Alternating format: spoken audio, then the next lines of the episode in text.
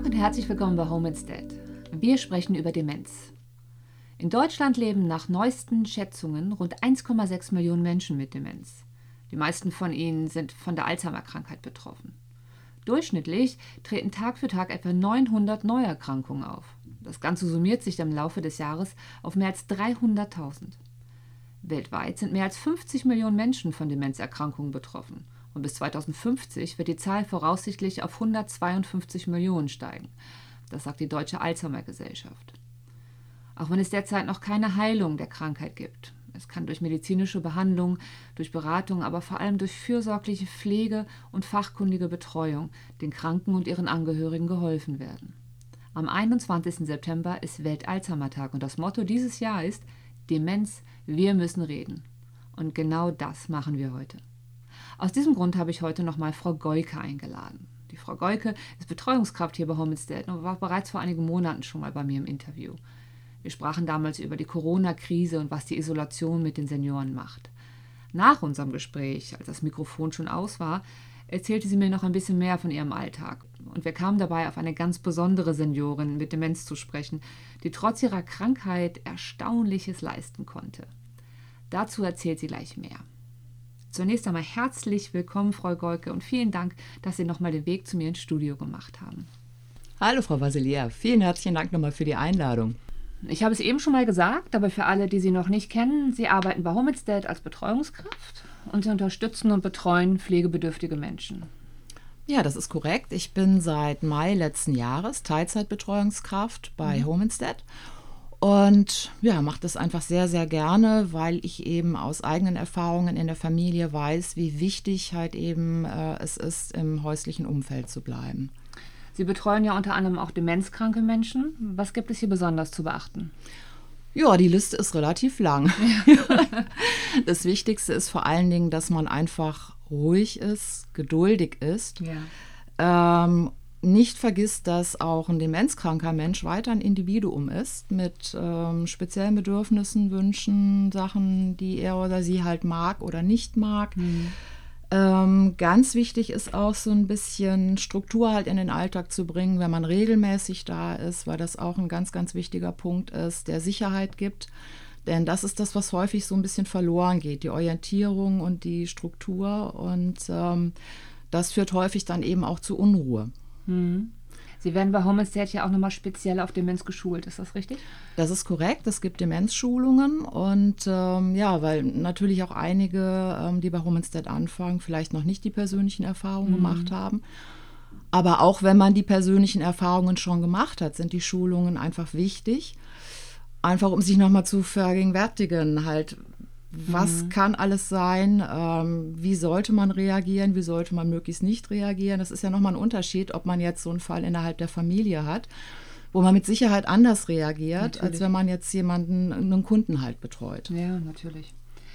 Und auch für die Angehörigen von Demenzkranken ist ja so eine Entlastung durch Sie oder auch alle unsere anderen Betreuungskräfte nicht zu unterschätzen, oder? Die müssen ja auch mal Luft holen und zudem für sich selbst sorgen. Und wenn die am Ende nicht mehr können und keine Kraft mehr haben, ist damit ja auch niemandem geholfen. Das ist richtig. Man unterstützt irgendwo natürlich ein Stück weit auch immer die Angehörigen mit, einfach, dass sie mal vor die Tür kommen. Ne? Weil ja. teilweise ist es so, dass es wirklich in 24 Stunden rund um die Uhr einen Menschen umsorgen. Da ist dann irgendwann auch der Akku einfach leer. Ne? Ja. Und wenn, ich habe zum Beispiel einen Kunden, da bin ich halt drei Stunden ähm, und ja, eine Stunde davon geht die Frau einfach nur mal spazieren. Ne? Die Angehörige dann. Genau, die mhm. Angehörige geht dann einfach nur mal spazieren, um den Kopf einfach mal wieder frei zu kriegen. Richtig. Und es ist natürlich auch gerade in der Anfangsphase relativ schwierig für die Angehörigen damit umzugehen, weil der Mensch, mit dem man jahrzehntelang teilweise einfach zusammenlebt oder gelebt hat, ähm, verändert sich ja mhm. und verändert sich teilweise auf eine Art und Weise, dass er einen nicht mehr erkennt. Und damit muss man auch erstmal klarkommen. Ja, das stimmt. Ich finde, an dieser Stelle kann man auch mal kurz unsere Online-Pflegekurse für die Angehörigen erwähnen. Wenn man sich als Angehöriger oder als Angehörige um die Betreuung und Pflege einer nahestehenden Person kümmert, dann können Sie auch Unterstützung durch unsere Home Instead Online-Pflegekurse bekommen. Da wir dies mit beinahe allen Krankenkassen abrechnen können, ist es für Sie kostenlos. Sie erhalten viele wichtige Informationen und noch viele Antworten auf Ihre Fragen. Schauen Sie einfach mal auf homeinstead-pflegekurse.de. So, Frau Golke, jetzt habe ich es anfangs schon angesprochen. Beim letzten Mal haben Sie mir von Ihrer Kundin erzählt, die an Demenz erkrankt ist, aber mit Ihnen gemeinsam wunderschöne und wie ich finde beeindruckende Momente hatte. Jetzt wird es Zeit, dass wir das mit der Welt teilen.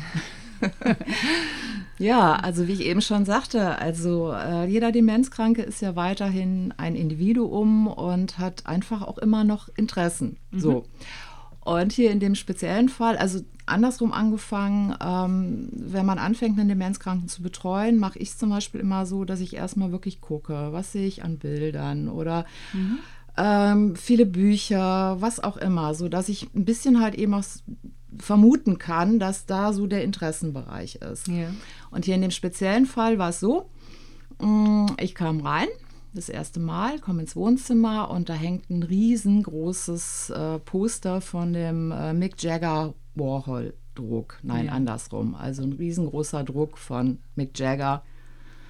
Und dann dachte ich mir, okay, also da scheint Musik auf jeden Fall in irgendeiner Form äh, ein Interesse zu sein. Und es war also beim ersten Mal so, dass sie auch so gar nicht zugänglich war und eigentlich einfach nur geweint hat, weil sie halt eben wirklich noch in der Phase war, wo sie halt durchaus gemerkt hat, es wird ständig schlechter und, und die Gedächtnisleistung lässt immer weiter nach. Und ja, dann ähm, habe ich dann irgendwann nachgefragt, Mensch, tolles Poster und Stones ja. und finde ich auch gut. Ah, sagt sie ja und Musik war ja immer schon. Dann fing sie an zu erzählen. Die Mutter war halt äh, ausgebildete Sängerin mhm. im klassischen Bereich. Der Vater hat Jazzmusik gemacht und äh, sie hat also von frühester Kindheit an hatte sie mit Musik zu tun. War selber dann in den End 60er, Anfang 70ern Sängerin in einer Rockband. Mhm. Und naja, dann ähm, guckte ich mir so die Anlage an, guckte mir so an, was da an CDs steht und an Platten halt eben steht. Und dann habe ich gesagt, Mensch, dann lassen Sie uns doch jetzt einfach mal Musik hören. Ne? Ja. Ach nee, und ach, und das ist ja alles irgendwie, erinnert so an Sachen, an die sie gar nicht erinnert werden wollte im ersten Moment. Und das nächste Mal, als ich kam, sagte sie, ja, wir hören jetzt Musik. Und habe ich gesagt, ja super, machen wir. So, und dann haben wir mal geguckt, was alles da ist. Und Stones war ja klar, dass mhm. ihr das gefällt. Und dann lief die Anlage nicht. Dann habe ich die erstmal ins Laufen gekriegt. Und naja, und dann habe ich halt Stones aufgelegt. Und äh, das, das Erstaunliche war, also im ersten Moment hat sie wieder geweint. Und dann auf einmal fing sie an mitzusingen.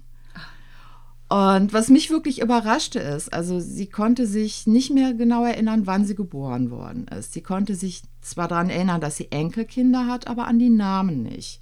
Ne? Ja. Aber Satisfaction konnte sie mitsingen. Unglaublich, oder? Also das, das, das war ein Wahnsinn. Ja. Und dann haben wir halt weitergeguckt, dann haben wir Queen und Weiß der Henker was alles, die Purple und so habe ich dann aufgelegt und dann war es also jedes Mal eine große Freude. Die hat also schon an der Tür gestanden und gewartet. Ja und sagte, was hören wir heute? Wahnsinn. Und dann hatte ich mir schon immer überlegt, was könnten wir hören, habe dann auch manchmal halt Sachen mitgebracht und ähm, also ja. da war sie echt textsicher da, ja. und konnte das alles ja, eins zu eins also, abrufen, Ja gut, ne? nicht immer hundertprozentig, aber, aber äh, sie hat sich einfach daran erinnert und sie hat mitgesungen und wir haben einfach so einen Spaß gehabt. Ja. Und das Erstaunlichste war, sie ist Frankfurterin und konnte aber von Bab verdammt lang her mitsingen. Super. Also das war einfach Ach, schön und zeigt halt wirklich, man, man, man sollte wirklich auch schauen, wo liegen die Interessen. Ja. Ne? Und dann kann man einfach auch Freude verbreiten. Da bekommt man doch schnell einen Zugang zu den ja, Menschen. Ne? Prima. Absolut. Danke, Frau Golke, dass Sie den Weg nochmal zu uns gemacht haben und dass Sie diese Geschichte geteilt haben mit mir und den Hörern. Und ähm, weiterhin alles Gute für Sie. Und äh, bis zum nächsten Interview. Ja, dann sage ich vielen herzlichen Dank und freue mich auf das nächste Mal. Dankeschön. Tschüss. Tschüss.